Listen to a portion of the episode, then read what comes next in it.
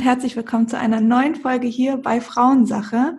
Ich habe heute ein Interview, auf das ich mich sehr, sehr freue. Und zwar geht es um das Thema Libido-Verlust bei Männern.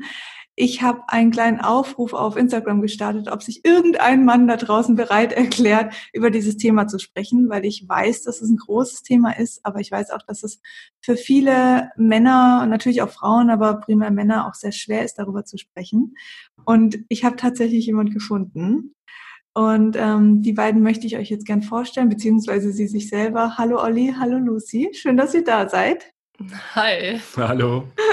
ähm, erzählt doch mal ein bisschen was über euch. Wie lange seid ihr zusammen? Ähm, ja, einfach so, dass man ein Gefühl von euch bekommt. Soll ich anfangen? Ja. Genau. Ähm, ich bin Lucy, ich bin 25 Jahre alt und wir sind zusammen seit gut zwei Jahren ungefähr, ne?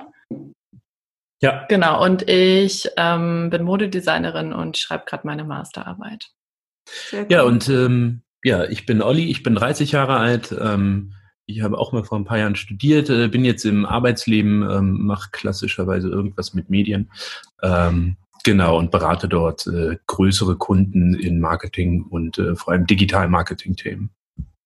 Sehr schön. Wo habt ihr euch kennengelernt? Über Freunde eigentlich, oder? Mhm. Beziehungsweise nein, wir haben uns äh, beim Weggehen kennengelernt, weil ja kennengelernt ist übertrieben, also gesehen das erste Mal. Äh, kennengelernt haben wir uns dann erst später über ähm, Freunde, die dabei waren, die dann zusammengekommen sind und über die haben wir uns dann erst kennengelernt quasi. Und ihr wohnt auch zusammen? Genau. Okay, sehr schön. Ja, ich äh, muss ehrlich sagen, ich habe, ähm, ich rede ja auf meinem Profil sehr viel über Libido-Verlust, gerade weil es natürlich auch durch die Pille nach dem Absetzen der Pille auftreten kann und der Fokus lag da natürlich auch immer sehr auf Frauen. Und jedes Mal, wenn ich über dieses Thema spreche, kommt so eine Nachricht, ah, oh, kannst du nicht auch mal irgendwie bei, über Libido-Verlust bei Männern sprechen? Und es ist nicht wenig, also geschrieben von den Frauen, weil sie einfach diese Thematik zu Hause haben und weil die Frau da vielleicht mehr Lust hat, aber der Mann nicht. Und ich denke mir jedes Mal, ja, es ist so, aber wie krass es einfach noch mehr tabuisiert wird, wie jetzt bei Frauen, weil ich glaube, dass einfach Männer, da steht irgendwie, weiß auch nicht, wo das aus der Steinzeit wahrscheinlich noch herkommt, aber diese Potenz und Männer und ja, Sex und das ist immer irgendwie ähm, eins und wenn dann ein Mann sagt, hey, ich habe das auch manchmal oder öfters oder eben es belastet mich genauso oder unsere Beziehung, dann ähm, kann man sich das irgendwie ganz schwer vorstellen oder beziehungsweise es reden einfach viele Männer nicht darüber. Und ähm, ich bin mega froh, dass ihr euch dazu bereit erklärt, da einfach so ein paar Sachen aus, aus eurer Beziehung ähm, ja zu teilen, weil ich glaube, dass das für viele Paare da draußen oder hoffentlich auch für die Männer wirklich ein Anstoß ist, auch offen darüber reden zu können und das teilen zu können, weil nur dann findet man ja auch irgendwie zu einer Lösung. Ähm, mich würde jetzt mal wirklich interessieren, ähm, Olli, also direkt an dich gerichtet, was, was sind deine Erfahrungen mit der Libido? Also vielleicht erzählst du da so mal ein bisschen, was du damit erlebt hast. okay, sehr gerne. ähm, sehr allgemein gehalten. Ähm, ja, ich bin jetzt ähm, so, ich bin 30, dieses Jahr 30 geworden und ähm, habe schon vor ein paar Jahren festgestellt, dass das immer irgendwie komplizierter, schwieriger geworden ist. Ähm, zum einen durch ähm, doch schon in Richtung Sexualität etwas verkorkste Beziehungen vorweg gehabt. Ähm, das Highlight war dann in meiner letzten Beziehung, wo ich das dann auch wirklich erstmalig richtig stark äh, kennengelernt habe, mhm. dass ich partout keine Lust auf Sex hatte ähm, und dass, wenn es dann dazu gekommen ist, äh, man dann doch schon immer so einen starken Druck verspürt hat und ähm, eigentlich gar keine Lust hatte und dann mhm. ähm, auch schon zum Teil mit Erektionsstörungen zu kämpfen hat und ähm, ja, wenn man halt immer sagt, ja, das betrifft das Leute um die 50, 60, ähm, dann wirft man sich ein paar Viagra ein und dann ist das ganze Thema wieder gut. Ähm, ganz so einfach funktioniert das nicht, wenn man Ende 20 ist oder auch Mitte 20. Und ja, das ist ein Thema, das aber, glaube ich, auch in meinem Freundeskreis ähm, wenn man es mal anspricht, wie so ein großer Elefant im Raum ist, keiner hat es, aber jeder kennt es und jeder Richtig. kennt jemanden, der das hat. Ähm, obwohl man dann über zwei Ecken mitkriegt, ah, okay, das ist gar nicht so, dass die Leute irgendjemanden kennen, die das haben, sondern sie haben schlichtweg selber, aber kriegen halt einfach ihren Mund nicht auf, mal darüber zu reden, obwohl sich quasi schon einer in der Hinsicht, ähm, ich sage mal, geoutet hat. Mhm. Und das ist halt echt nicht einfach. Also ich habe ähm, so ziemlich, also ich habe gar keinen einzigen Gesprächspartner im Freundeskreis, mit dem ich da mal wirklich ernsthaft drüber reden kann. Aber ja, du hast es versucht, sorry Lucy, aber du hast es versucht, oder? Genau. Das ja, anzusprechen. Also, Definitiv, ich gehe mhm. da auch komplett offen mit um und mhm. ähm, ich sehe es halt auch bei Leuten, wo ich merke, dass sie so in dieselbe Richtung driften, ähm, durch den, durch den Workload, durch den Stress, den sie sich machen, den sie haben. Ähm, und wo ich es halt auch über zwei Ecken weiß, dass die mit diesem Problem zu kämpfen haben, mhm. versuche ich das schon proaktiv anzusprechen und trotzdem kommt halt nichts zurück. Ja. Ja, ich meinte das eben zu Olli am Anfang auch. Wie wäre es denn, wenn du es mal ansprichst? Oft ist ja so, dass wenn man irgendwie ein Thema mal anspricht, dass dann, wenn sich einer quasi geoutet hat, die anderen merken, oh, vielleicht ist gar nicht so schlimm und ich kann doch auch mal was sagen. Mhm. So wie es ja vielleicht oft, wie ich die Erfahrung habe, dass das vielleicht mit Freundinnen noch ist. Wenn man mal was anspricht, dann ist es mal Thema. Aber irgendwie hat Olli die Erfahrung gemacht, dass dann da oft trotzdem nichts kommt oder dann ist es irgendein Freund, von dem man noch nie gehört hat.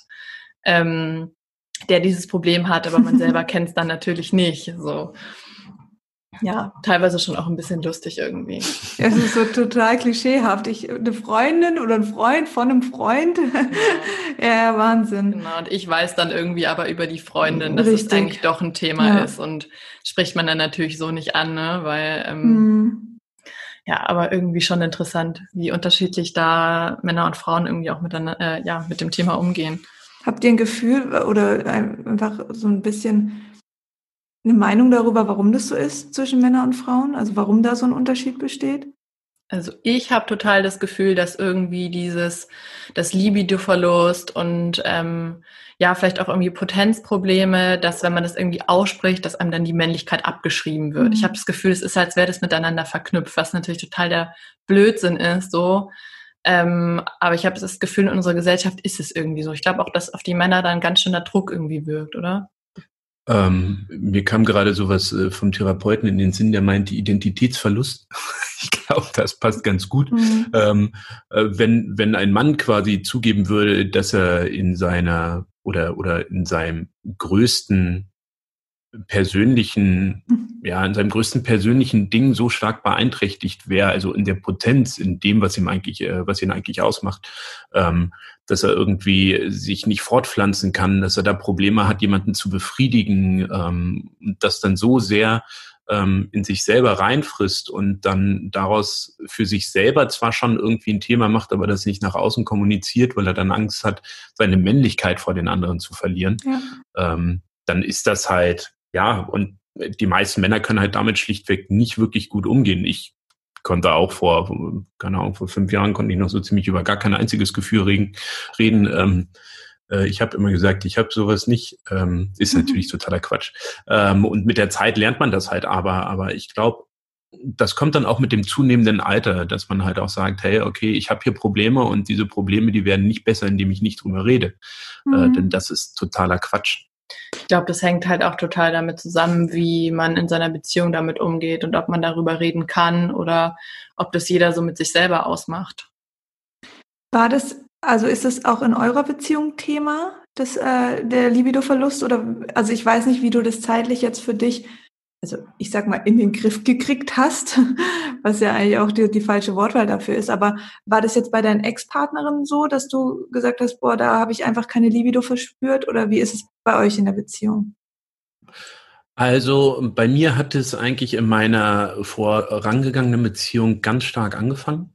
Mhm. Und dann ähm, hatte ich mich getrennt und dann ähm, hatte ich da zwischendurch noch ein, zwei ähm, Sexualpartnerinnen, wo ich das aber auch schon gemerkt habe, also Libido-Verlust in dem Sinne, ähm, auch äh, Erektionsstörungen zu haben. Ähm, und dann bin ich mit Lucy zusammengekommen und auf einmal war es weg. Und ich habe mir dann halt gesagt, naja, okay, cool, wenn es weg ist, dann ist das Problem jetzt vom Tisch. dann war es auch weg für ich weiß gar nicht, zwei, drei Monate mhm. und dann äh, waren wir gerade im Ausland und haben uns voneinander verabschiedet, weil Lucy noch länger da geblieben ist. Und dann am allerletzten Abend habe ich ähm, ja komplette Erektionsstörung gehabt, da war alles mhm. gefühlt tot. Ähm, war nicht so cool. Das war auch so der, der extremste Ausbruch davon, will ich mal so sagen, wo, wo halt wirklich gar nichts ging. Und ähm, dann kam das halt mit der Zeit immer mehr oder wieder stärker, weil sich das dann natürlich auch im Kopf extremst manifestiert. Ja. Ähm, wenn man dann als Mann einmal das Gefühl hat, man konnte nicht, dann hat man immer die Angst, dass es wiederkommt und wiederkommt. Und es ist halt so ein Kreislauf, der verdammt schwer zu durchbrechen ist. Ähm, und dann sind es nicht irgendwelche körperlichen ähm, Gründe, die oder oder irgendwelche Erkrankungen, sondern es ist halt eine rein psychosomatische Sache und das ist dann mhm. was, was sich halt im Kopf festsetzt, ähm, aber natürlich geschaffen durch andere Faktoren, die man halt vorher komplett außer Acht gelassen hat. Also ich kann das auch von mir sagen, ich hatte ja auch einen Libido-Verlust, ähm, also beziehungsweise hatte ich kannte ich meine Libido gar nicht, habe die Pille mit 14 genommen, mit 26 abgesetzt und in dieser Zeit, und da bildet sich ja erstmal das Verlangen nach Sexualität in der Pubertät auch, ähm, hatte ich keine Libido. Für mich war Sex naja, es gehört dazu, man muss es irgendwie machen, aber ich hatte kein Bedürfnis danach. Und das ist natürlich ein Gefühl, ähm, das dem Partner einfach aus Liebe und weil man es halt so macht, ähm, geben zu müssen, aber nicht zu wollen. Und das war jedes Mal ja wirklich eine Überwindung. Und am Anfang hat man es, oder so war es halt bei mir, habe ich es halt einfach irgendwie gemacht und also ganz klar ausgedrückt gedrückt über mich ergehen lassen was sich ja wirklich schlimm anfühlt. Und mein Gehirn hat natürlich jedes Mal mit dem Thema Sex was sehr, sehr Negatives verbunden. Und dann kamen natürlich auch Schmerzen dazu. Also für uns Frauen ist ja das eher eine, eine Eindringung sozusagen. Und wir müssen auch feucht sein, damit es einfach nicht, nicht weh tut. Und das kommt aber natürlich nicht, wenn ich kein Verlangen danach habe und kein Bedürfnis. Und ähm, dann war das immer sehr schmerzhaft. Und mein Gehirn hat natürlich gesagt, okay, Zärtlichkeiten, irgendwie Leidenschaft, Sexualität, Schmerz, tut weh, ist nicht schön. Und so hat sich das bei mir über Jahre verankert, wirklich. Und irgendwann habe ich die Pille abgesetzt und dann kam diese Libido. Und dann stand ich da und dachte so, was mache ich jetzt damit? Weil das war ja in meinem Kopf immer noch fest. Ja. Es hat sich also, ja nicht einfach gelöst. Ja, ich kenne das auch total. Also bei mir war das auch gegen Ende meiner letzten Beziehung so. Es hing auch mit der Pille zusammen und mhm. ähm, ja, also ich, ich sehe das schon auch so, wenn sich das einmal so im Kopf irgendwie abgespeichert hat und sich das wiederholt und sich abspeichert, Sex ist gleich unangenehm oder ja. nicht schön, dann wird man das wirklich schwierig wieder los. Also ähm, bei mir war es jetzt nicht so über Jahre hinweg, so wie es bei Olli vielleicht war, aber ähm, wenn man das einmal so drin hat, dann braucht man echt eine ganz schöne Weile und das geht auch nicht von alleine, bis man das wieder los wird und mhm. sich quasi neue Verknüpfungen wieder anlegt. So, ja. Und das ist ja mit Abstand das Intimste, was du geben kannst, was du machen kannst. Und da wirklich das, da reicht nicht ein, zwei positive Erfahrungen. Das muss sich wirklich wieder etablieren.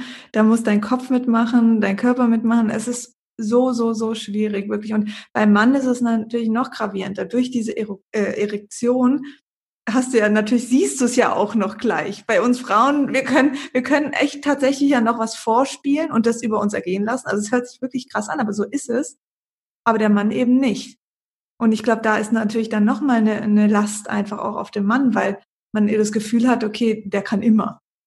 immer und überall, weil so ist es irgendwie in den Köpfen drin, wahrscheinlich durch die Medien oder was auch immer.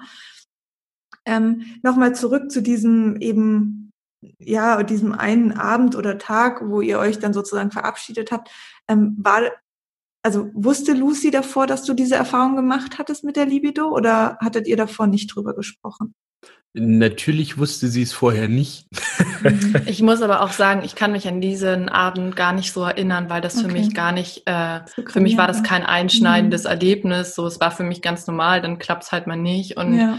dann klappt es beim nächsten Mal. Das war für mich jetzt gar nicht so, wow, was ist denn hier gerade los? Wie ja. kann das denn sein? Sondern es war halt irgendwie so, es war auch eine Abschiedssituation ähm, habe ich mir einfach auch gar nicht gemerkt. So erst als Olli mir das im Nachhinein, als wir angefangen haben, über das Thema zu reden, nochmal erzählt hat, dass es da für ihn so angefangen hat. Ähm, aber für mich war das gar nicht so abgespeichert irgendwie. Und wir haben auch eigentlich erst später dann angefangen, darüber zu reden. Ne? Also ja. noch gar nicht zu dem Zeitpunkt, sondern echt erst eine ganz schöne Weile später auch. Hm. Also es hat auch bei mir dann eine ganze Weile gedauert, bis ich es dann mal ähm, so thematisiert habe oder so angesprochen habe, dass ich da halt irgendwie ähm, das Gefühl habe, ein Problem zu haben. Wie hast du das ähm, gemacht? Kannst du das so ein bisschen erklären, wie du es angesprochen hast? Ich weiß gar nicht mehr, wie genau ich das angesprochen habe. Ich weiß, dass ich mir relativ früh einen Urologentermin gemacht habe, mhm. weil ich dachte, dass das ähm, was Körperliches ist, weil ich halt vorher nie damit zu tun hatte und dann saß ich vor dem Urologen ähm, Und dann guckte er mich einfach bloß an und meinte, hier, ich schreibe Ihnen mal ein paar Tabletten auf und dann gehen Sie mal am besten zum Psychologen, denn bei ihm wird es hundertprozentig psychosomatisch sein. Mhm. Der hat nichts angeguckt, gar nichts, sondern er hat mich quasi mit einem Rezept für ein paar Tabletten wieder nach Hause geschickt. Ähm, mhm. Ähm, das war natürlich ganz schön bitter und ich glaube, ab dem Punkt habe ich mich dann auch ernsthafter mit der Thematik beschäftigt und ähm, dann auch auf Anraten von Lucy ähm, dann gesagt, na okay, vielleicht macht es mal Sinn, sich äh, in Therapie zu begeben. Da halt mal ähm, mit einer professionellen Person drüber zu reden, die da vermutlich schon auch mit anderen Leuten darüber gesprochen hat. Was ich, ah, sorry, wollte, ja, äh, mach weiter. Ähm, was ich, äh, was du vorher auch erwähnt hattest, in den ersten zwei, drei Monaten hattet ihr das nicht. Und ich glaube, das ist so, das kenne ich zum Beispiel auch. Also ich hatte zwar keine Libido, aber bei jeder Partnerschaft hatte ich das in den ersten zwei, drei Monaten auch nicht. Also ich glaube, dieses, ich weiß nicht, bei mir war das immer so ein Gefühl von, ähm, ach, wie soll ich das erklären? Ich muss mich der Person beweisen. Also ich habe Sex irgendwie mit der Person, um die Person auch von mir zu überzeugen. So am Anfang, wenn man sich halt noch nicht kennt. Und irgendwie hat mich das so motiviert. Ich weiß nicht, es, es hat sich angefühlt wie so ein Kampfgeist, den ich hatte. Und der natürlich irgendwann, wenn der Alltag kam in der Beziehung und wenn ich mir sicher war in der Beziehung, der dann gegangen ist und somit natürlich auch wieder die Libido. Also das fand ich wahnsinnig spannend ähm, zu erkennen bei mir, wie das halt immer in den ersten zwei, drei Monaten super war, aber einfach nicht aus einem körperlichen ähm, Urinstinktbedürfnis raus, sondern einfach nur vom Kopf her, okay, du musst jetzt, das gehört dazu und äh, das ist noch am Anfang und du musst hier irgendwie dich diesem Thema ähm, auch zeigen und diese Person von dir überzeugen. Und irgendwann war ich mir halt sicher in der Beziehung und dann hatte ich das Bedürfnis nicht mehr.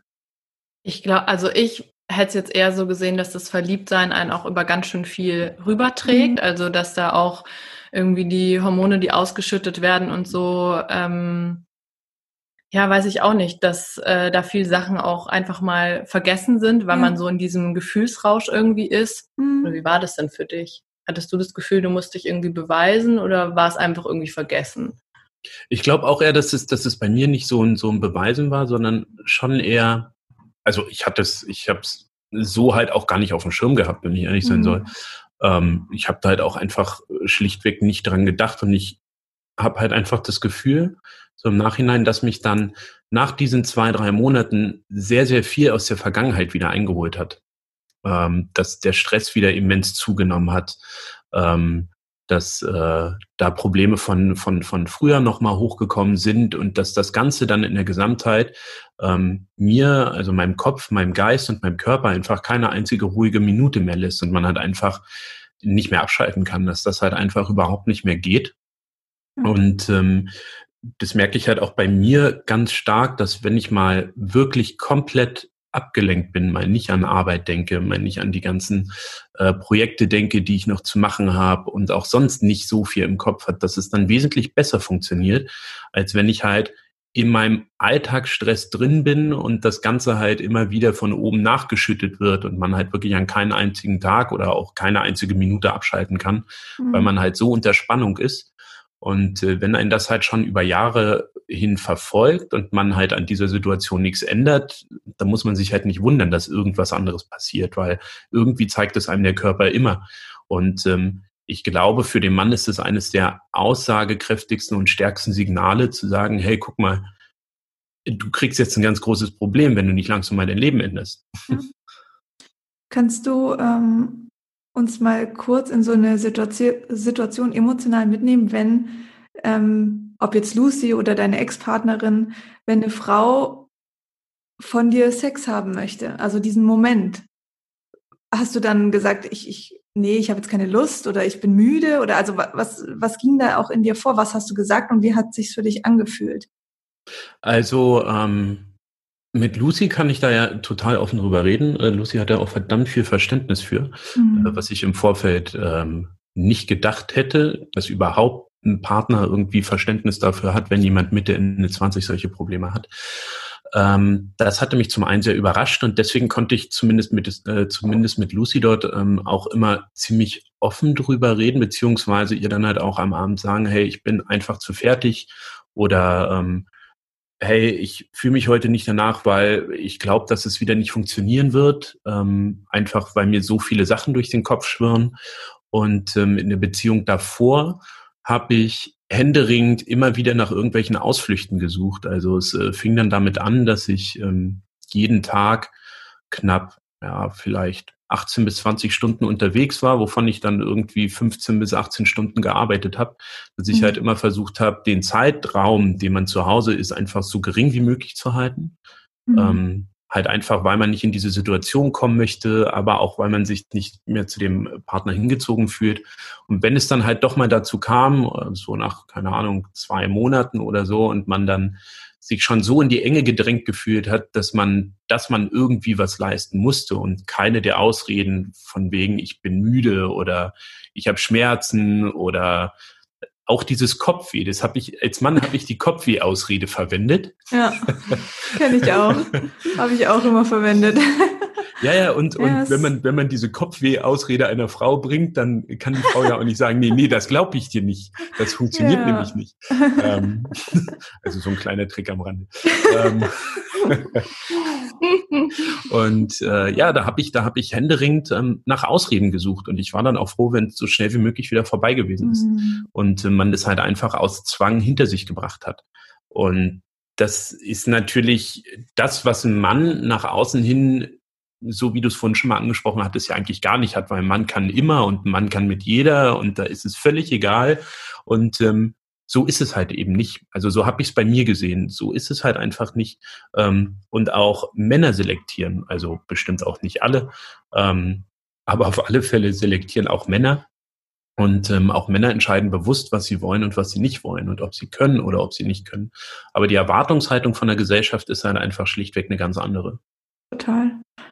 Ich hatte, ähm, also bei mir war es dann tatsächlich immer so, dass das irgendwann zu einem Diskussionsthema wurde. Also es war nicht so, dass ich dann mehr mit meinen Partnern ähm, offen darüber reden konnte, weil irgendwann war so, also konnte ich schon an gewissen Tagen, aber manchmal war das Limit einfach voll und die andere Person hat sich so ähm, ja wahrscheinlich gekränkt gefühlt im eigenen Ego, hat gezweifelt an sich, liegt's an mir, ähm, dass dann plötzlich das Thema übergeschwappt ist zu wirklich einer Diskussion und ich dann so eine innerliche Wut verspürt habe. Ich wurde so wütend innerlich, so sauer, aber ich konnte das auch nicht rauslassen, weil ich ja wusste, es ist irgendwie mein Thema. Und ähm, das war für mich richtig belastend. Also als das Thema wirklich zum, zur Diskussion wurde und da, da ist so viel Wut innerlich in mir hochgekommen und das hat alles nur noch verschlimmert. Ähm, kan kanntet ihr die Situation oder kanntest du die mit, mit Ex-Partnerinnen auch so?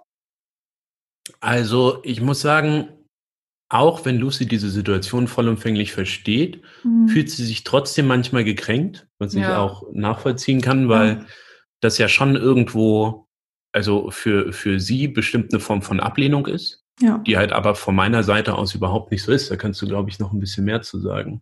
Ja, also ähm, am Anfang ähm, also eigentlich würde ich sagen, habe auch schon ich angefangen, das Thema überhaupt anzusprechen und irgendwie mal bei Olli anzuklopfen und zu fragen, so, ja, einfach irgendwie versucht, von ihm mal ein Feedback dazu zu kriegen, wie, was denn in ihm so vor, also ich wollte einfach wissen, was in ihm gerade irgendwie vorgeht und wie er sich fühlt und ich kenne halt die Situation wirklich auch jetzt von beiden Seiten. Also ich war schon auch in der Situation, wo jemand Sex von mir wollte und ich irgendwie nicht wollte und mich unter Druck gesetzt gefühlt hat. Das, weiß, das heißt, ich weiß schon irgendwie, wie es auch von der anderen Seite ist.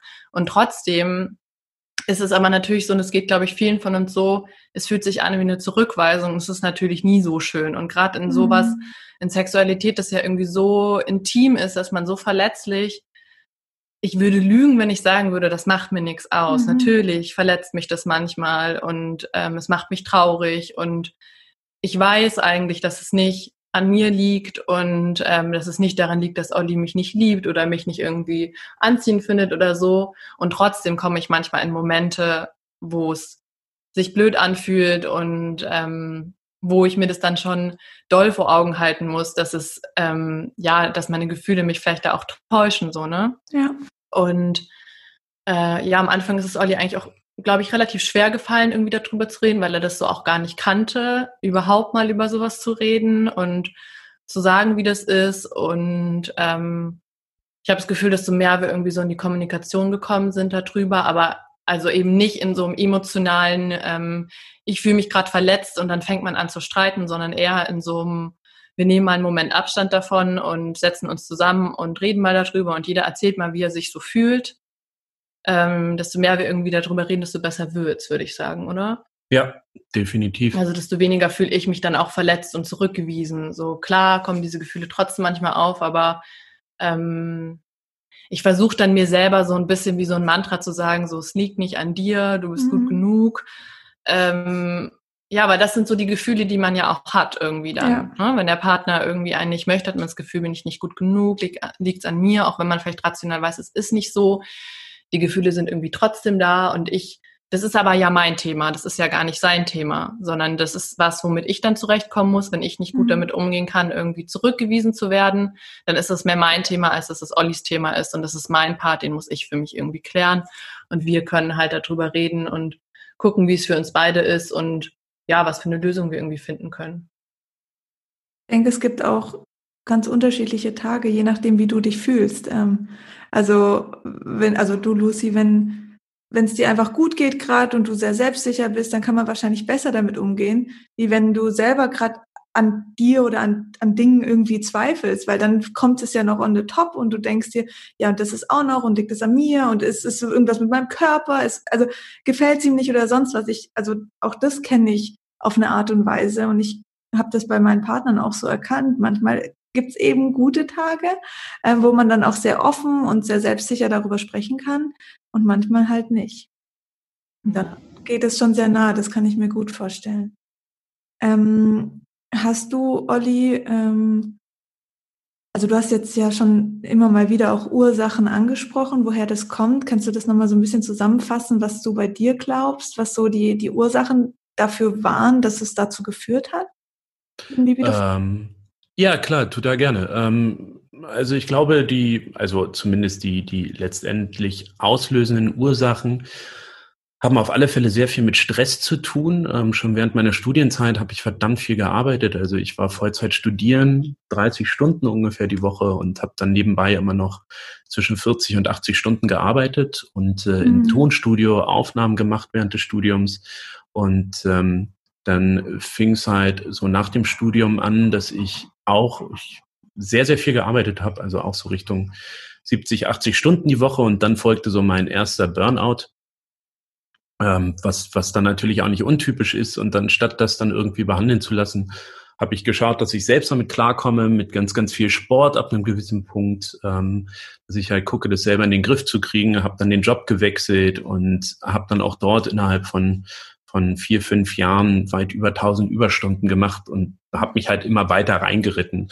Und ähm, das Ganze dann gepaart mit ähm, einer absolut toxischen Beziehung, die ich davor gehabt habe, ähm, und nicht dem Mut, einfach mal zu sagen, bis hierhin und nicht weiter, hier ist meine Grenze, sondern halt einfach immer mehr über sich ergehen zu lassen und immer mehr zu akzeptieren und halt einfach bloß noch die Flucht in die Arbeit zu suchen. Und ähm, irgendwann sagt dann natürlich der Körper, also ich habe immer mehr körperliche Symptome bekommen. Also es äh, fing dann an mit äh, Kniezittern. Ähm, bei meinem Burnout war es über ein Jahr lang Kopfschmerzen. Ähm, ich habe eine Zeit lang jeden Morgen Nasenbluten bekommen. Und dann kam halt der Libido-Verlust und die Erektionsstörung dazu. Ähm, und das war halt so ein eigentlich schon irgendwie schleichender Prozess, der massiv durch Stress hervorgerufen wurde.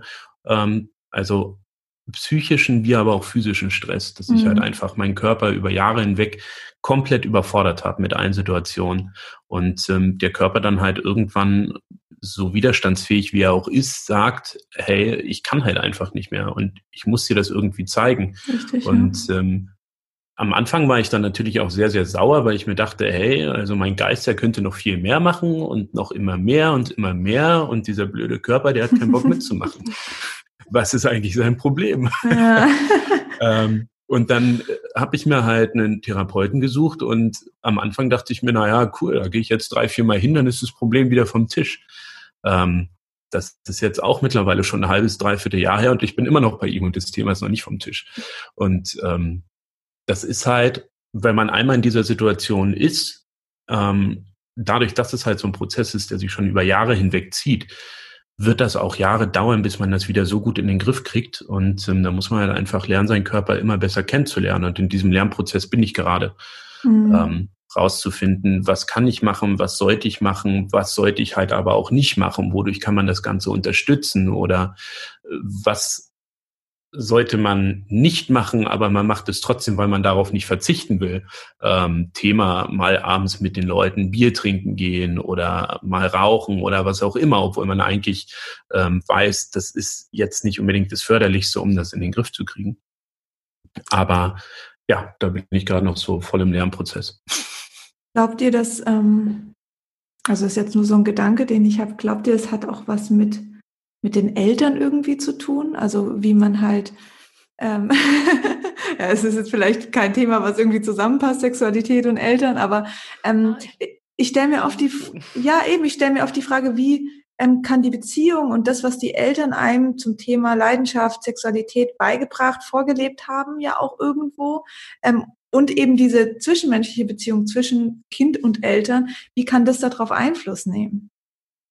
Also ich bin genau an diesem Punkt, bin ich gerade mit meinem Therapeuten. Mhm. Also man muss dazu sagen, das ist ein Tiefenpsychologe und ähm, Tiefenpsychologen, die verfolgen ja genau diesen Ansatz, die halt sagen, das kommt, das ist immer durch die Eltern begründet oder, oder durch vieles. Die Kindheit, ganz genau. früh wird man ja geprägt. Mhm. Und ähm, ich bin zum Beispiel auch ohne Vater groß geworden. Das spielt da halt auch mit rein. Daher halt diese Identitätsstörung, wie sie dann genannt wird.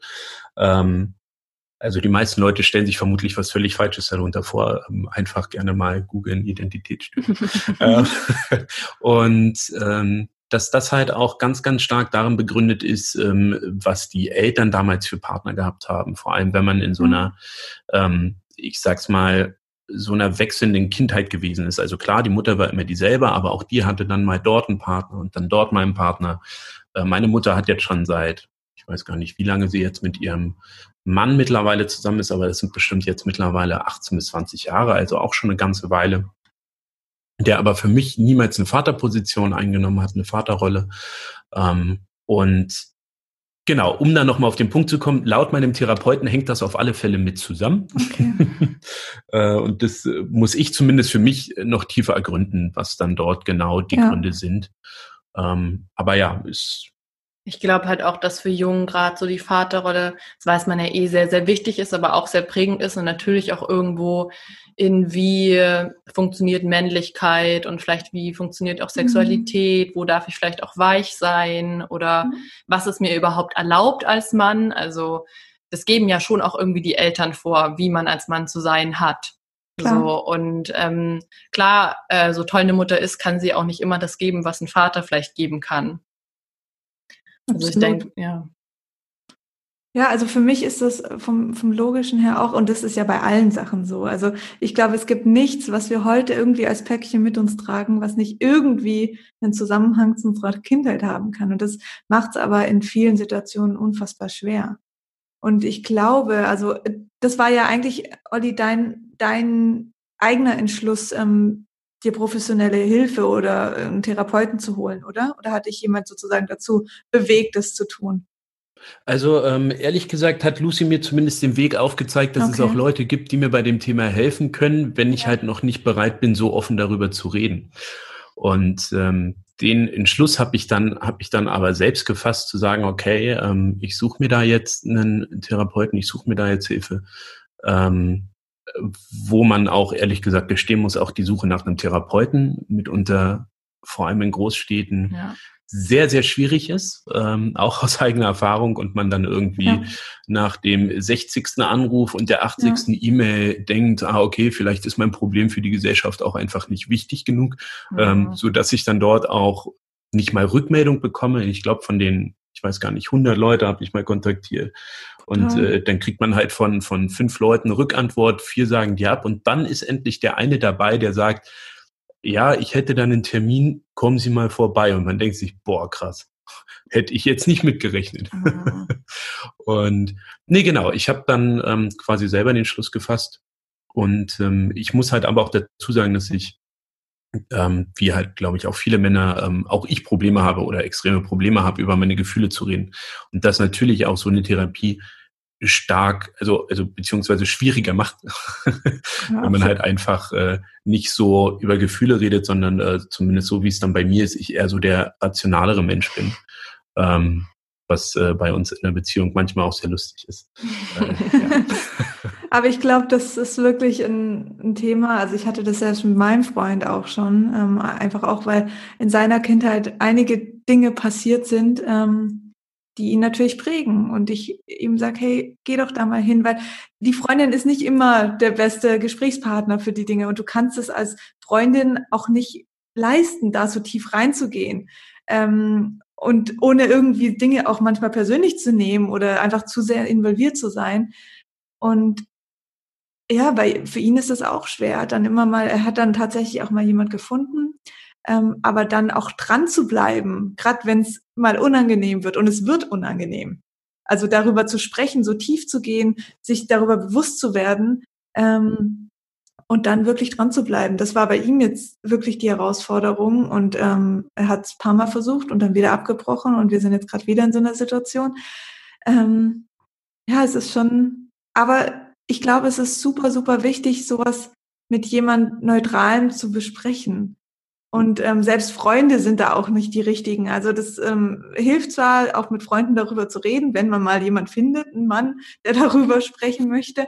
Aber ja, so ein Therapeut kann schon, das, ja, es kann schon viel bewegen. Also das wäre jetzt auch mein mein Ansatz, wo ich raten würde. Hey, ähm, also hier hören natürlich, ähm, in, ja, es sind viele Frauen, die hier zuhören, deswegen spreche ich jetzt eher die Frauen an. Hey, ähm, redet mit eurem Partner, ob das vielleicht nicht eine Option wäre, ähm, dass er sich da mal Hilfe sucht. Also ich glaube, das ist einfach sehr, sehr wichtig, da erstmal zu sehen, okay, es gibt, es gibt Hilfe, da ist jemand, der mich auch nicht verurteilt damit. Ja, ähm, gebe ich dir, gebe ich dir vollkommen recht. Also zumindest mal so den den Anstoß in die in diese ja. Richtung zu geben. Nun habe ich aber auch dort im Freundeskreis gemerkt, vielleicht habe ich da aber auch einen speziellen Freundeskreis, auch wenn der sehr sehr divergent ist. Aber ich glaube, bei vielen von denen ist eine Therapie beziehungsweise ein äh, Psychotherapeut gleichzusetzen wie mit einer Erektionsstörung. Mhm. Äh, am besten redet man nicht drüber und wenn man zum Therapeuten geht, muss man sich eingestehen, dass man psychisch krank ist. Ja, oder dass man irgendwie, es ist halt immer gleich so, die Leute kennen auch nicht den Unterschied zwischen einem Psychotherapeuten und einem Psychiater und das ist alles irgendwie ja. so ein großes Ding und dann hat man gleich irgendwie einen Knacks weg. Ähm, ja. Das ist ja ein, genauso ein Tabuthema wie irgendwie ein Libidoverlust beim Mann. Ist Richtig. eben auch eine Therapie machen, totales Tabuthema. Und liegt aber auch daran, dass die Leute einfach nicht wirklich eine Ahnung haben. Und ich denke halt irgendwie, was man als Partner irgendwie machen kann, ähm, ist ja, dem anderen irgendwie aufzuzeigen, was es für Möglichkeiten gibt und vielleicht auch das Gefühl zu geben, dass das überhaupt nicht schlimm ist und oft ist ja auch so das Gefühl, dass mein Problem ist nicht groß genug und nicht schlimm genug und deshalb darf ich mir gar keine Hilfe holen, sondern ich denke, eh prinzipiell eine Therapie ist für jeden irgendwie gut. Mhm. Ne? Ähm, nur den Entschluss fassen kann natürlich die Person immer nur selber. Man kann niemanden dazu zwingen. Also ich glaube, in der Therapie zu gehen, wenn man das nicht selber wirklich will und an sich arbeiten will, ist dann irgendwo auch sinnlos, weil dann kommt man wahrscheinlich nicht weit. Aber ja, trotzdem kann man dem Partner vielleicht das Gefühl geben und ein bisschen, da, ja, dass es vielleicht eine Möglichkeit wäre und ein bisschen so die Angst nehmen. Total. Was ich auch noch ein, ein wichtiges Thema finde, gerade jetzt natürlich auch in unserem Alter, wenn dann auch noch das Thema Kinderwunsch kommt, dann wird es plötzlich nochmal unangenehmer, weil dann hat die, also oft wird dieses Thema Kinderwunsch auch von der Frau getrieben. Und dann finde ich, hat der Mann noch einen größeren Druck, da jetzt auch noch, noch ein Ergebnis zu liefern. Also ich finde das wirklich belastend, wenn ich mir das vorstelle, weil die Frau dann natürlich anfängt, okay, jetzt ist mein Eisprung, jetzt müssen wir Sex haben. Und ich glaube, dann kommt man wirklich in eine Schieflage in der Beziehung, weil die Frau dann kein Verständnis mehr hat und sich vielleicht auch in diesem Thema Schwangerschaft und Baby so ihr eigenes Projekt ranzieht, weil sie denkt, okay, ich will das jetzt so mhm. stark und macht das viel mit sich alleine aus. Und der Mann fängt dann, also der Mann wird dann plötzlich nur noch zum der muss dann funktionieren. Genau, genau. Und das ist ja on the top noch eine, eine zusätzliche Belastung für den Mann, was ja eh schon ein schwieriges Thema ist, aber dann auch noch ähm, nicht nur Sex zu haben, sondern auch noch ein Mensch daraus erzeugen zu müssen. Also ich, ich kann mir das so, ich stelle mir das so schwer vor, dann auch noch diese Belastung zu haben. Und ich spreche das jetzt wirklich ganz bewusst an, weil ich glaube, dass viele auch noch durch unser Alter jetzt halt auch damit ähm, zu kämpfen haben, weil sie diesen, weil der Kinderwunsch ja in der Regel, wenn er kommt, dann halt auch so mit mit um die 30 rum dann beginnt und die Frauen dann denken, oh Gott, wenn wir das jetzt nicht in den Griff kriegen, dann klappt es nicht mehr, weil die Frauen ja auch noch diese innere biologische Uhr haben, die irgendwann mal ähm, zu Ende tickt. Und ja, ja, ist irgendwie ein schwieriges Thema. Also ich habe das neulich schon mal bei Olli angerissen und meinte, naja, mal gucken, wenn wir dann irgendwann mhm. in die mhm. Situation kommen, wie es dann ist. Weil natürlich beim Libido-Verlust ist halt Druck natürlich das Blödeste, was man machen kann. Absolut. Also äh, ich glaube, da kommt man echt schon, das ist eine Herausforderung auf jeden Fall. Ja, jetzt haben wir ja die gute Grundvoraussetzung, dass, dass ich auch Kinder haben möchte. Ich sage grundsätzlich, elf Freunde müssen es sein, damit man eine kleine Fußballmannschaft hat. Und äh, dadurch, dadurch arbeite ich ja dort dann äh, auch auf ein Ziel hin. ja. also wird das, wird das dann schon gut ja. funktionieren, ja. hoffentlich. Ich glaube, es macht auch keinen Sinn, sich im Vorhinein schon Gedanken zu machen. Nee. Ist man nur zu verkopft und das ist dann auch nicht gut. Also ich mache, ich mache jetzt schon Sachen, ähm, um das irgendwie in den ja. Griff zu kriegen. Ich schaue, dass ich ähm, regelmäßig zum Sport gehe. Ähm, ich habe mir dort professionelle Hilfe geholt und ähm, ich kommuniziere zumindest so weit auf meiner Arbeit zu sagen, hey Leute, mein Arbeitsstundenlevel ist gerade schon wieder auf einem exorbitant hohen Level, lasst uns das Ganze mal runterfahren. Mhm. Ähm, denn ich lebe mittlerweile nicht mehr nur dafür, um zu arbeiten, sondern mhm. halt auch noch, um ein Privatleben zu haben, was ähm, mir jetzt in den letzten Jahren vor allem wesentlich wichtiger geworden ist. Und ähm, das ist halt, da muss, da muss halt jeder dann auch irgendwie seinen eigenen Weg finden, aber auf alle Fälle muss dort auch mal der Mann die Arschbacken zusammenkneifen, sich das ganze Ding eingestehen und dann schauen, dass er dort proaktiv mit umgeht. Und ähm, was mir halt aufgefallen ist, dass auch, auch wenn der Freundeskreis oder wenn die Männer dort jetzt kein Verständnis ist jetzt das falsche Wort, weil irgendwie ja, also sie akzeptieren es zumindest und keiner lacht mich deswegen aus. Mhm. Nur sagen halt alle, ja, ich habe das nicht, aber andere haben es. Aber immerhin thematisiert man das dann mal. Und wenn es halt immer mehr Menschen thematisieren und das dann halt kein Tabuthema mehr ist, dann kann da halt auch endlich mal was passieren. Dann kann da auch vielleicht mal eine Bewegung reinkommen. Dann ähm, geht es halt nicht immer bloß darum, dass man das Leistungstier schlechthin sein muss und ja. immer 100 Prozent oder im besten Fall sogar 110 oder 120 Prozent in allen Sachen geben muss, die man macht. Und ähm, ja, das ist halt einfach eine Entwicklung. Aber an dieser Entwicklung sollten ähm, in meinen Augen gerne so viele Menschen wie möglich dran teilnehmen. Denn wenn man halt auch ähm, Leidensgenossen hat, die das halt auch durchmachen, dann kann man sich halt auch selber unterstützen, also gegenseitig so. unterstützen. Ja. Und ähm, das ist halt das, was mir zum Beispiel komplett fehlt, jetzt natürlich bis auf die Therapie, aber ich habe halt einfach keinen, mit dem, mit dem ich mich dort austauschen kann. Das mhm. fehlt halt komplett. Mit dem man das teilen kann, die Erfahrung. Ja. Und wo man sich dann halt selber vielleicht auch Tipps geben kann oder, oder wo man dann zusammen sagt, hey, guck mal, wir haben beide dasselbe Problem. Lass uns das doch zusammen angehen. Lass uns zusammen regelmäßig Sport machen gehen. Lass uns das und das machen. Lass einfach schauen, dass wir, dass wir, dass wir diesen großen Elefanten aus dem Raum geschubst kriegen. Ja, absolut. zusammen. Und äh, das sollte halt eigentlich der Weg sein. Und ähm, daher hoffe ich, dass das in den nächsten Jahren zumindest in den Köpfen bei den Männern irgendwann mal einigermaßen gut ankommt und äh, mehr Leute versuchen darüber zu reden, einfach dadurch, dass sie merken, dass äh, sie nicht ausgelacht werden, dass das nichts Schlimmes ist. Und äh, ich habe jetzt keine Statistik dazu gelesen, aber ich kann mir sehr, sehr gut vorstellen, dass die Grauzahlen auch schon oh, ja. bei den, bei den Mitte 20, Ende 20-Jährigen, also dass wir da schon über einen höheren zweistelligen Betrag, Prozentbetrag reden, ja. die mit diesem Problem zu kämpfen haben. Also allein, wenn ich das in meinem Freundeskreis halt so höre, ja, ich kenne da jemanden, ja, oder ich kenne jemanden, der jemanden Jeder kennt. kennt eigentlich jemanden. Also da, da kommt dann bei mir schon subjektiv so die, die, der Gedanke hoch, dass man da bestimmt über 30 Prozent reden könnte. Ne? Ja. Und das ist, das ist schon eine Menge. Und ähm, ja, wenn von den 30 Prozent nur 0,001 Prozent drüber reden und versuchen daran was zu ändern, dann machen sie es halt auch erstens für sich nicht einfacher und wenn man dann halt auch über Kinder später redet, können sie auch in der Hinsicht kein gutes Vorbild für ihre eigenen Richtig. Kinder sein. Denn Richtig. wenn man das nicht für sich selber irgendwie mal auf die Reihe kriegt, wie soll man es dann einem Kind vermitteln? Ja, und was mir da auch ähm, in, den Kopf kommt. Also ich habe das jetzt schon mehrmals gelesen. Also ich finde es enorm krass, weil es ist ja nicht nur so, dass ein Kind Dinge mitbekommt, wenn es auf der Welt ist, sondern das fängt ja schon bei der Zeugung an. Und je nachdem, unter welcher Motivation ein Kind gezeugt wird, ähm, das allein das kann leider schon Einfluss haben. Und ich finde, dass ähm, ob ein Kind aus Liebe gezeugt wird, aus Leidenschaft ähm, oder einfach aus Druck, weil die Frau jetzt ein Kind will, aber der Mann eigentlich gar kein Bedürfnis nach dem Akt Sexualität hat. Ich glaube, da fängt das Thema schon an. Das soll jetzt nicht noch mehr Druck aufbauen, dass man jetzt unbedingt dann auch noch den Spaß seines Lebens haben muss.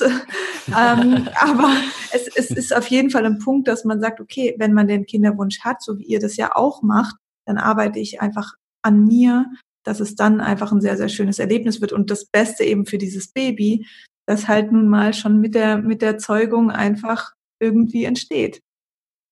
Ich glaube eben auch gerade nicht erst dann anzufangen, an sich zu arbeiten, ja. wenn der Kinderwunsch präsent da ist, sondern ja. einfach schon so früh wie möglich sich ja. irgendwie mit solchen Themen zu beschäftigen und Sachen aufzuarbeiten und das nicht erst dann zu machen, wenn auf einmal der Druck da ist und die Zeit irgendwie rennt. So. Und es ist ja nicht nur für, ähm, also du machst ja diese Therapie oder diese Gespräche, die du führst, diese professionellen Gespräche mit jemandem, ähm, machst du ja nicht nur jetzt, um die Libido aufzubauen, sondern da hängt ja so viel dran. Also gerade ja das auch, stimmt, was du ja. sagst mit dem Burnout oder vielleicht auch ähm, ja Themen mit deinen Eltern oder sonst was. Das sind einfach so viele Dinge. Das ist ja ein ganzheitliches System.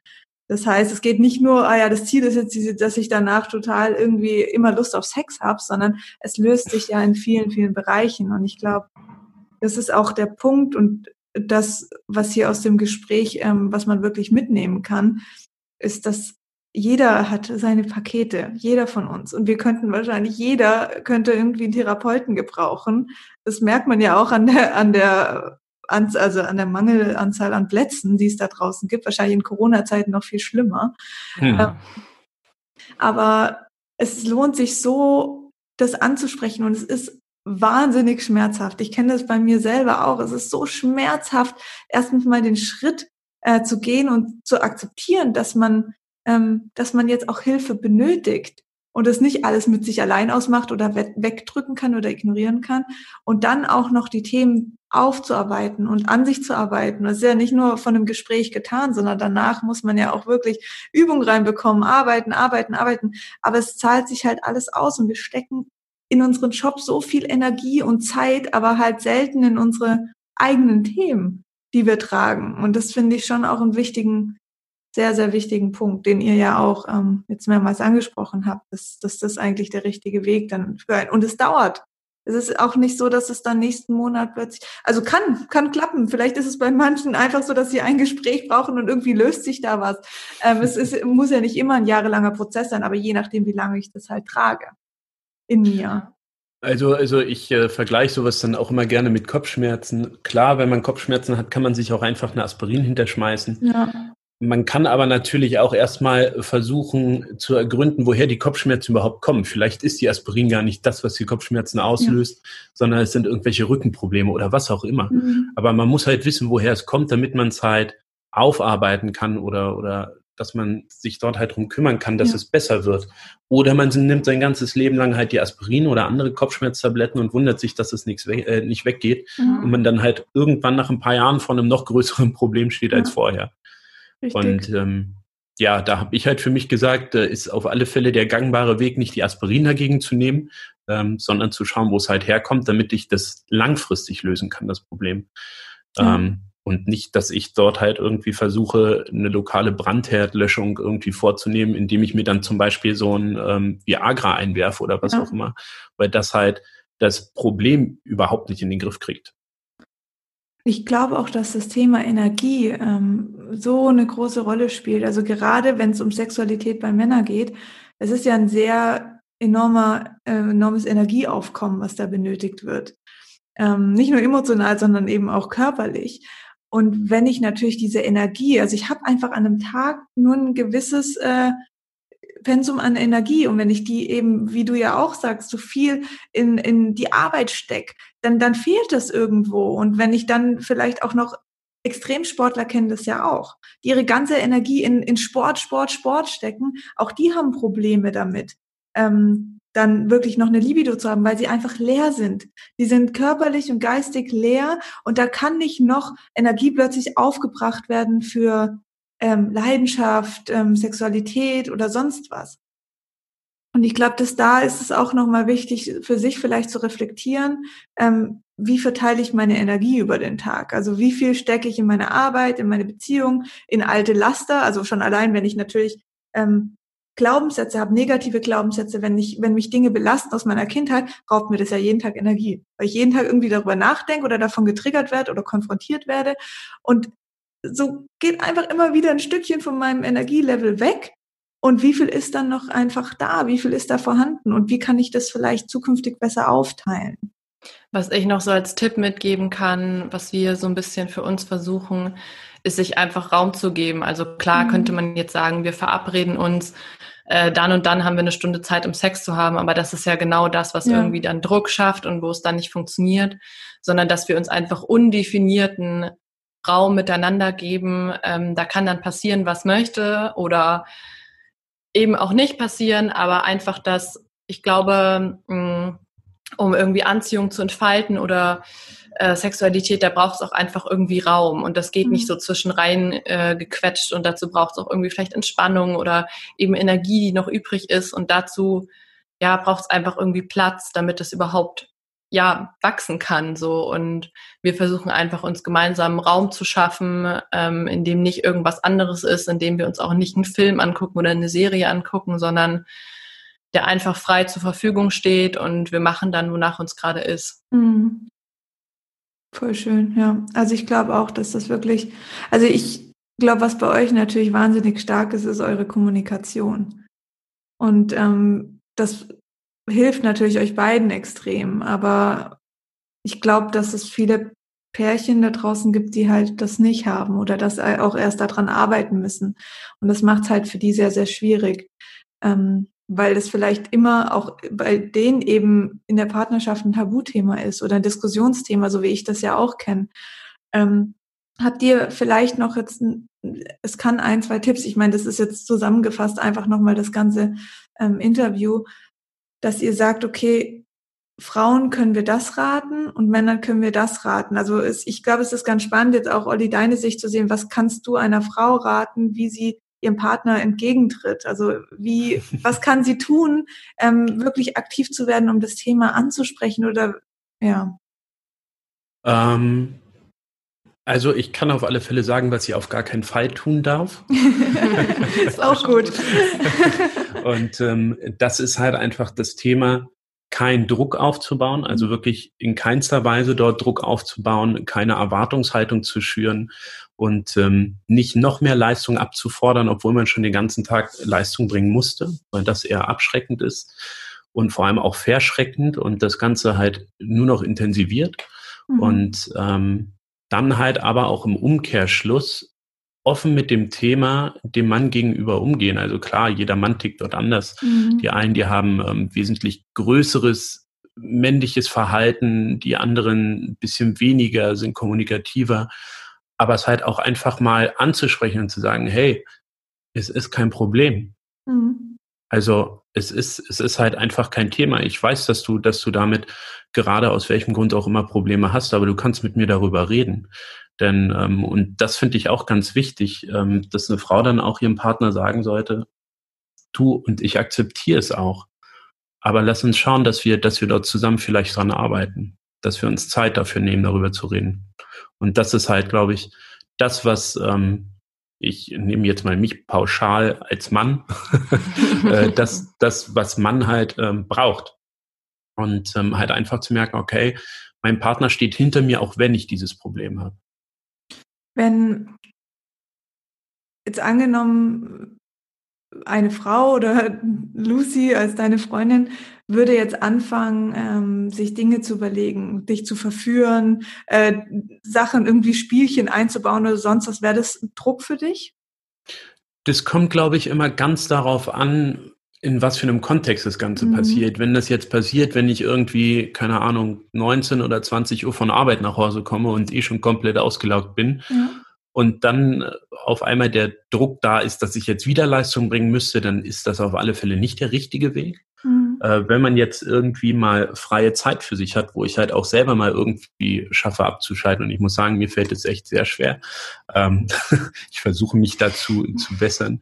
Aber wenn man das irgendwie in, in freie Zeitfenster ein, einplant, also das, was Lucy vorhin meinte, wo einem dann, wo wir uns halt einfach Raum füreinander nehmen, dass wir jetzt sagen, hey, irgendwie an zwei Tagen nehmen wir uns jetzt auch mal nichts anderes vor, sondern sagen halt einfach, wir verbringen Zeit zusammen, wir können rausgehen, spazieren, wir können Billard spielen gehen, was jetzt während Corona nicht ganz so einfach ist. äh, äh, aber dass wir uns halt einfach irgendwie Zeit füreinander nehmen. Sich und einfach sich, den Stress und den Druck da rauszunehmen. Ja. Und wenn, und wenn man dann so ein Umfeld geschaffen hat, dann ist das toll, dann ist das super. Dann kann ich damit auch was anfangen. Mhm. Super gut sogar.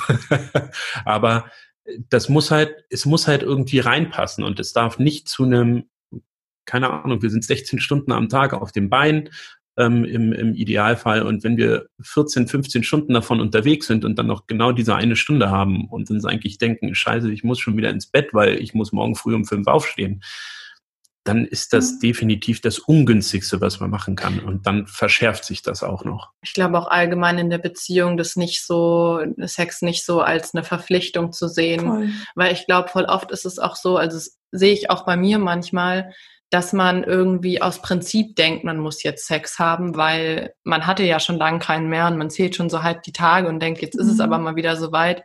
Und dann aber mal zu denken, Moment mal, habe ich denn jetzt eigentlich selber gerade Lust? Oder mache ich das jetzt nur, weil ich denke, ja. es muss irgendwie sein und es schon lange nicht mehr passiert ist? Ja.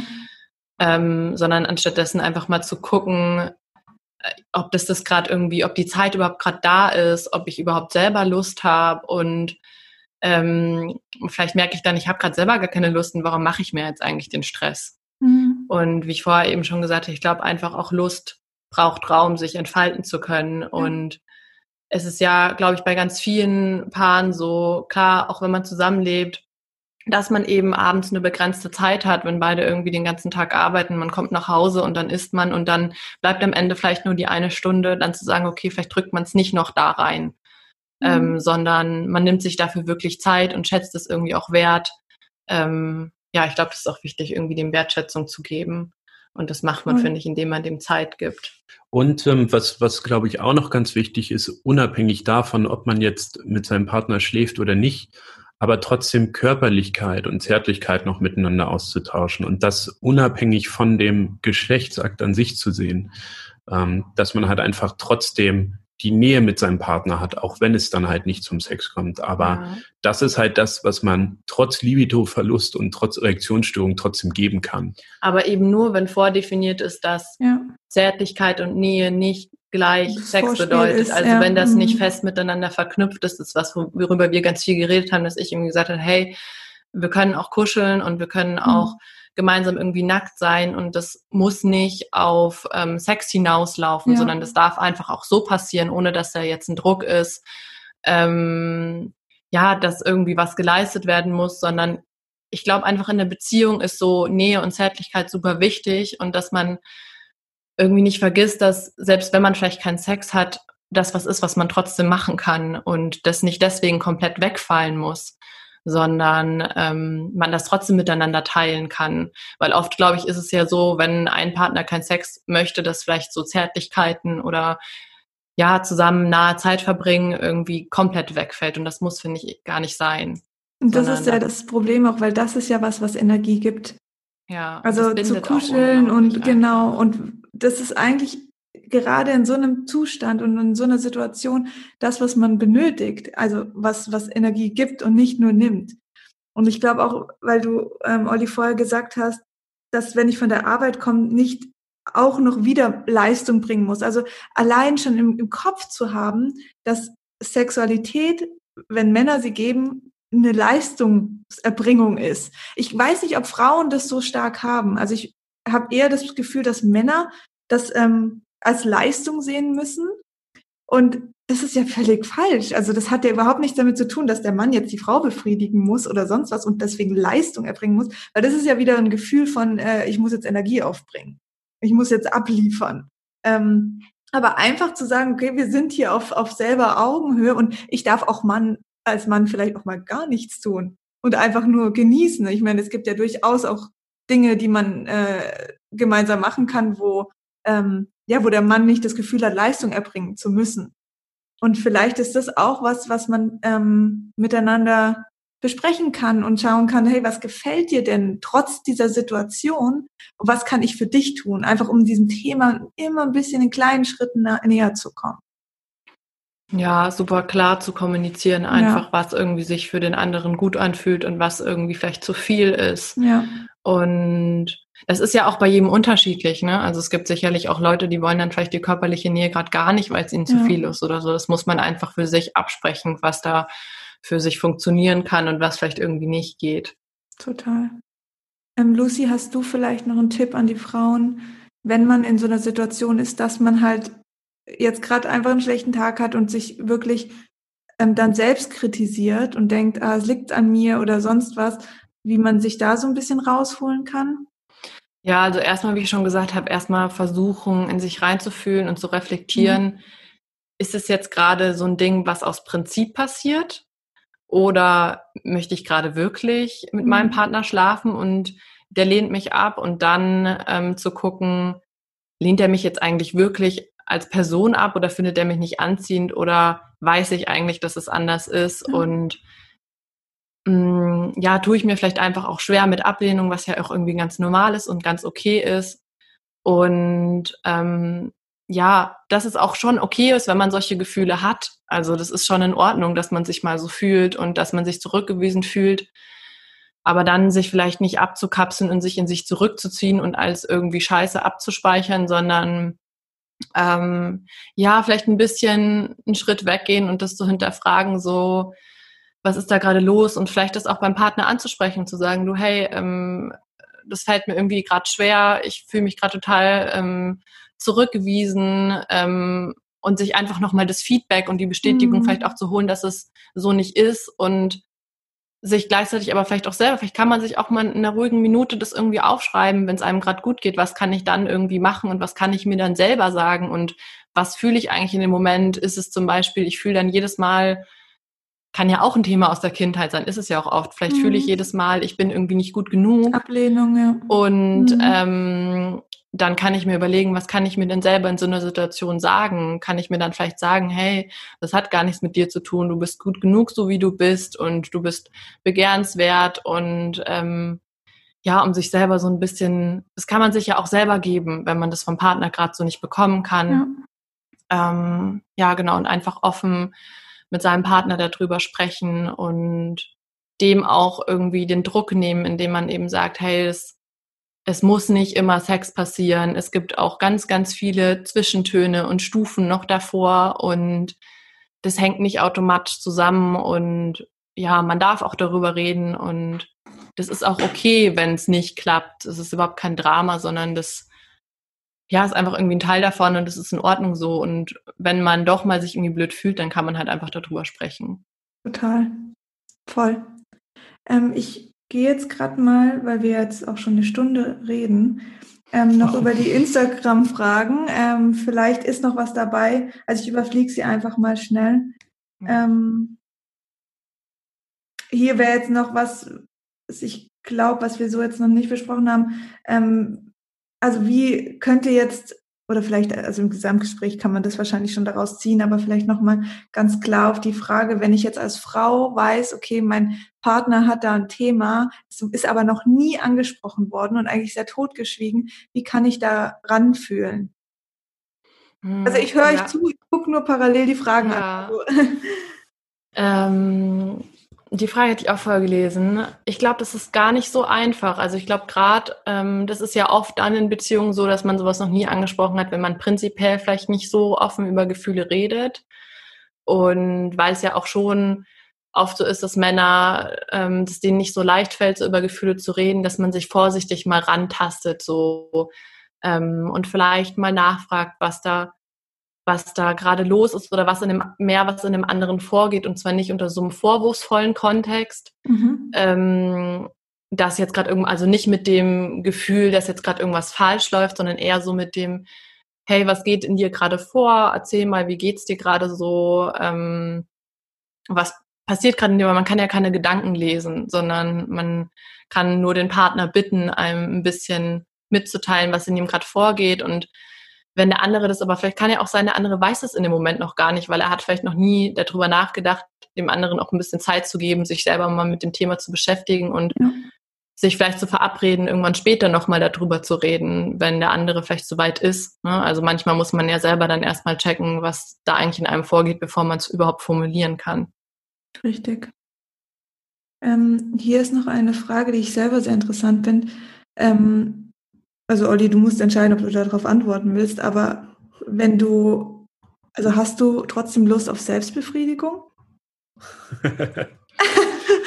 ähm, ist ein schwieriges Thema. Mhm. Also aus dem Kontext heraus, ich hatte, ich hatte da vorhin nämlich schon mit Lucy drüber gesprochen und ich habe neulich dazu auch ähm, eine sehr spannende Geschichte gehört, ähm, wo mir, wo mir gesagt wurde, hey, ich äh, befriedige mich irgendwie ein, zweimal die Woche selber und dann ist es ja klar, dass man dann während des Geschlechtsverkehrs vielleicht nicht mehr so sehr einen Hoch bekommt.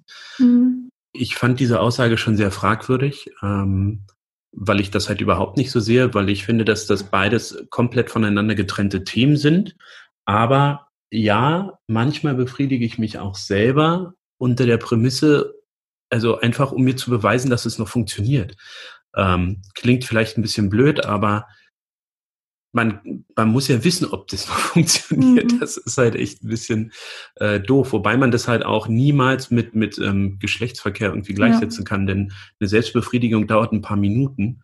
Und ähm, der Geschlechtsakt... Und man hat kein Vorspiel vielleicht auch. Ja, und der ja, Geschlechtsakt, und hat, der dauert halt lange. Man hat auch nicht den Druck, jetzt äh, die Frau irgendwie glücklich zu machen. Das ist was, was du mit dir machst und wenn es halt nicht klappt, dann kannst du es mit dir ausmachen, aber musst es ja. nicht noch irgendwie der Freundin erklären. Also und eigentlich keiner ist... sieht's auch. Richtig, richtig, ja. Ähm, hier ist noch eine Frage, vielleicht kann dir helfen, wenn, also du hast ja mit Sicherheit selber ähm, Recherche betrieben, Olli. Ähm, Gibt es irgendwelche Blogs, irgendwas, wo Männer darüber reden, wo man sich ein bisschen mehr Infos holen kann? Hast du auf deiner Reise da irgendwas entdeckt? Ehrlich gesagt habe ich schon vor Jahren aufgehört, mir intensiv Sachen zu Themen durchzulesen. Also das erste Mal, wenn man sowas eingibt, ähm, Erektionsstörung beim Mann, äh, dann noch irgendwie mit dem Alter kombiniert, dann kommt grundsätzlich Prostatakrebs. Oh, schön, ähm, ja. Herzlichen Glückwunsch. Alle jungen Männer, alle, alle jungen oh, Männer mit Erektionsstörungen haben Prostatakrebs. Ähm, deswegen habe ich, äh, weil ich habe schon so viele Verletzungen auch durch den Sport und so gehabt, deswegen habe ich irgendwann aufgehört, mhm. äh, mich, mich so ganz aktiv mit solchen Themen auseinanderzusetzen. Und das ein Thema ist, bei dem ich schon von vornherein voraussetze, dass es dazu so gut wie gar keine Beiträge gibt, außer vielleicht ein paar Fachbeiträge in Zeitschriften, mhm. okay. ein paar Statistiken, ein paar Erhebungen, aber so ganz spontan ist mir nix oder habe ich keine Seite gefunden. Also ich habe auch, wie gesagt, nicht so intensiv mhm. danach gesucht, ähm, aber habe ich nichts gesehen, wo jetzt irgendein Mann im Blog oder was ja. ähnliches über, über Libido-Verlust führt. Ich glaube, wenn es was Großes geben würde, dann wüsste man es auch. Ja. ja. Also vielleicht gibt es schon irgendwo was, aber jetzt nichts, wo was einem irgendwie so. Ich meine, sagt ja allein schon deine Instagram-Umfrage, dass sich da irgendwie niemand zurückmeldet, wenn es was geben würde. Dann Wahnsinn, ja wäre da schon irgendwie was passiert. So. Und, ja. und manchmal, ich glaube, ich glaube, Dr. Sommer ist dann noch eine der besten Plattformen. Weil man in dem Alter noch drüber redet, aber irgendwann hört es dann auf. Aber so spontan fällt mir da jetzt, ähm, nee, gar nichts ein. Also ja, ich was ich, was ich, also, aber was ich halt sagen kann, ist, ähm, dass man sich äh, vor allem, wenn es, wenn man weiß, dass es stressbasiert ist, dass man sich dazu halt einfach schaut, mhm. ein paar Bücher rauszusuchen, wie das Café am Rande der Welt oder ja. ähm, irgendwie andere, andere Bücher in diese Genre-Richtung, die sich halt einfach ganz stark mit Leistungsdruck auseinandersetzen. Ja. Dass das dann vielleicht so ein bisschen ähm, die Hilfe zur Selbsthilfe ist, sich da mal so ein Buch zur Hand zu nehmen. Ja. Total. Ach, mega. Ich danke euch so sehr. Ich habe ich hab so das Bedürfnis, irgendwie die ganze Zeit zu sagen, boah, ich ziehe meinen Hut vor dir und wie krass, dass du darüber redest. Andererseits mache ich es dadurch wirklich noch mehr als Tabuthema. Das sollte so Normalität eigentlich. Voll, voll. Deswegen, also ich ziehe wirklich meinen Hut vor dir, aber es ist auch einfach wirklich, ich glaube, es ist auch vom jetzt nach diesem ganzen Interview und ähm, das Ende vom Lied ist einfach, hey, redet, redet darüber, besprecht es und ich äh, wirklich, wie du vorher schon oder ihr beide ja auch gesagt habt, geteiltes Leid ist halt irgendwie halbes Leid irgendwie auf eine Art und Weise. Ich kenne das auch, seitdem ich über die Frauenthemen rede und ich habe ja auch gewisse Themen durchlebt, wie die Trennung von meinem Ex-Mann und so, wo ich ja auch gedacht habe, hey, Sina, du spinnst nur. Und sobald ich es angesprochen habe, habe ich gut, ich habe jetzt diesen Instagram-Kanal, wo ich natürlich sehr viel Feedback auch sofort bekomme. Das kriegt man ja so im Alltag nur im Freundeskreis ja. meistens. Ähm, aber jedes Mal, wenn ich eine Nachricht lese und denke, und, die Person schreibt, hey, mir geht's ganz genauso, dann ist es für mich so, oh Gott sei Dank. Oder ich mhm. kenne es jetzt auch mit meinem Baby. Wenn das jeden Abend eine Stunde schreit, bevor es ins Bett geht oder bevor es ich ja zum Schlafen bringen kann, ähm, wenn ich bin, mir geht's einfach um Welten besser, wenn ich weiß, dass andere Mütter dieses Problem auch haben. Und so ist es halt. Und da auch wirklich, wenn jetzt ein Mann dieses Interview hört, wo ich stark davon ausgehe, weil die Frauen werden wahrscheinlich den ja. vorschlagen zu hören. Und wenn sie bis hierhin gekommen sind, dann ich auch nochmal von mir und sicherlich auch von euch beiden redet darüber, sprecht darüber. Es ist nichts Verwerfliches, es hat nichts mit eurer Männlichkeit zu tun. Es ist einfach ich finde es sehr männlich, sogar darüber zu sprechen, tatsächlich. Ja, definitiv. Ja. ja. Voll schön. Und ich finde, ich finde, ihr macht das klasse. Ihr seid so, äh, man spürt so richtig die Harmonie zwischen euch. Es ist echt mega. Auch wie ihr das miteinander macht, richtig schön. Das ist auch nicht immer so. Auch okay. um hier mal den Druck rauszunehmen. Ja, ich glaube, wir sind einfach alles Menschen und keine Maschinen und gerade im Thema Sexualität sowieso. Ähm, ja, wir sind Menschen. Mal klappt's gut, mal nicht, mal ja. hängen Emotionen dran. Es ist einfach ein Auf und ein Ab. Aber es ist auch schön. Das macht ja auch irgendwie die Spannung und ähm, ich fand es auch ganz wichtig, dass ihr selber gesagt habt, dieses Thema Zärtlichkeit hat nichts gleich mit Sexualität zu tun. Also der Sex ist nicht das Resultat dann ähm, irgendwie sich zu umarmen oder zu kuscheln, weil ich glaube, das passiert oft, dass der Abstand im Bett immer breiter wird aus mhm. Angst. Der, da könnte jetzt was missverstanden werden, wenn ähm, der Mann seine Frau umarmt, dass die Frau dann gleich denkt, los geht's, jetzt können wir los. Also wirklich, und ich glaube, das ist so der erste Schritt, da wieder diese körperliche Nähe aufzubauen. Gibt es noch irgendwas, was ihr loswerden wollt? Oder? Irgendwas loswerden? Nö. Okay, sehr schön. Es wurde auch viel gesagt tatsächlich. Ja. ähm, danke euch von ganzem Herzen, dass ihr da so sprecht. Und mir hat es wahnsinnig Spaß gemacht. Ich, ja, ich bedanke mich bei euch. Sehr, sehr gerne. Ebenfalls, Dankeschön. Es hat sehr viel Spaß gemacht. Danke. Und an alle da draußen, ja, ich glaube, ihr konntet da mit ziemlicher Wahrscheinlichkeit die ein oder andere Sache ähm, mit rausnehmen oder fühlt euch verstanden. Und ja, genau deswegen mache ich ja hier auch diesen Podcast. Und es ist immer wieder schön, auch keine Folge alleine zu machen, sondern tolle Interviewpartner zu haben. Und ich würde sagen, wir hören uns einfach nächste Woche wieder zu einem anderen Thema. Ihr könnt mir auch gerne auf Instagram noch dazu schreiben, eure Gedanken schreiben. Und ähm, verabschiede mich von euch. Und nochmal, Olli und Lucy, danke an euch. Und dann beenden wir dieses, diesen, diese Folge hiermit. Macht's gut.